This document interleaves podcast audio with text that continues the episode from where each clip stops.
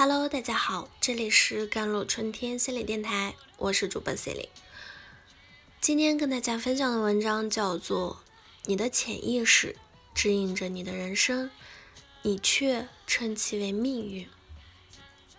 有一次去闺蜜家做客，正逢下午，和她可爱的小女儿睡午觉醒来之后，我寻找墙面上的钟表，想看看现在几点钟。奇怪。他们家竟然没有钟或者表，我只短暂的抱怨了一下，拿出手机看了时间。这个事情被我记得，我们傍晚出门散步时又想到这个问题，我就问他：“你们家的墙壁上为什么没有时钟呢？”时钟要它干嘛？现在人们都看手机啊，是没错，但是一个新家总会给自己添置一个好看的钟表的。尽管它有时候用处不大，如果没有这个就很奇怪。嗯，你觉得可能还有其他原因吗？我不愿更多的去看表吧，就让时间那么自然而自然的过去也好。我老公年龄比我大，有时候我会担心他会先老去。说到这里我就明白了，他也明白了，原来在无意识中。他用避免看时间这个问题，去避免直面两人因年龄差距而潜在的对分离的焦虑。我把这个原理讲给他听，他点点头，沉默了。是的，这样一个小小的场景，呈现了心理学里潜意识的奥秘。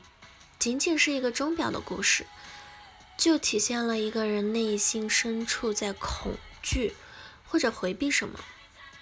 这是不是太神奇了呢？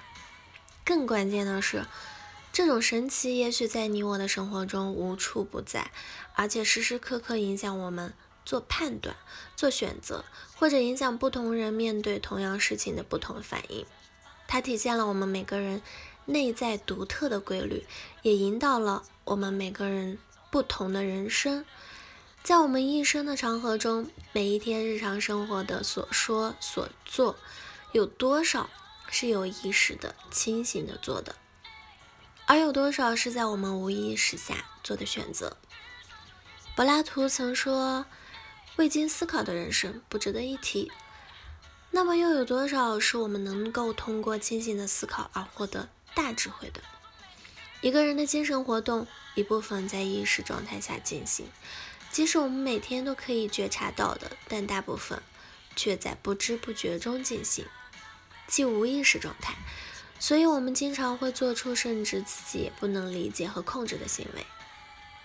那无意识有很多表现形式，有精神分析开山鼻祖的西格蒙德·弗洛伊德最先研究发明，他把潜意识比喻成巨大冰山之底座，水面之下的冰山，正是在生活中被人们忽略和遗忘的。在悄悄影响着一个人的性格、行为，甚至一生的命运。为什么这些生活小事会反复的想起？又为什么我们对某一类情绪总是十分敏感，猜疑心特别重？在我的个人成长之路和心理咨询工作中，我逐渐发现，当我们在某件事情上存在没有被修通的情绪，那一块就容易成为我们的敏感区域。时间久了，便形成了我们在人际关系中的一种固定思维。常人把它称为性格，会这样评价：那个小孩性格太敏感了，那个小孩天生不爱与人交流，总是自己蒙着等等。真的是天生就这样吗？还是后天的一些事情积累，让他变成这个样子呢？你的潜意识里有什么可能直接影响了你平日里的？精力和关注点会放在哪里？一个人际关系敏感的人，在职场环境中，每天可能要花上至少两三个小时去思考和处理内心的许多波动和猜疑。这个过程中，已经让他消耗了太多的能量，而没有足够的精力去处理工作和学习事务。那种疲惫感，也许用单纯的休息和睡眠是无法缓解的。也许我们自己身上就有这样的例子啊，我内心里对自己的真实能力有点不能信任，那么我做什么事情都容易给自己设置一个更高的期待。如果没有达到，我的内心便一再重复着挫败感，一再重复着我不够好的思想，存在着这样的自我的认知，做出来的事情也是没有说服力的。即使自己真实能力再强，内心的精神世界无法对自己高度认同，所表现出来的也会变了味道，甚至这还会成为他内在的对世界的自定义。我只有做得非常好，才能被别人看在眼里。如果我只是一般般好，是不会引起别人的赞扬和欣赏的。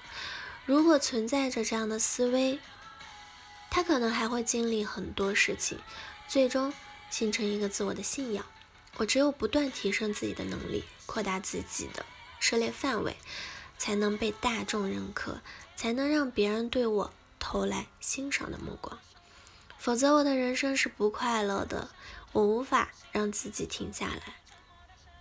太多的心理学研究以及生活实例表明，修通了这些无意识中被卡住的部分，会帮助我们更好的发挥自身的潜力，去追求更平衡、更顺畅的社会生活。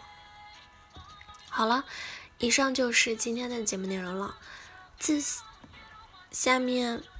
咨询请加我的手机微信号幺三八二二七幺八九九五，我是 C 零，我们下期节目再见。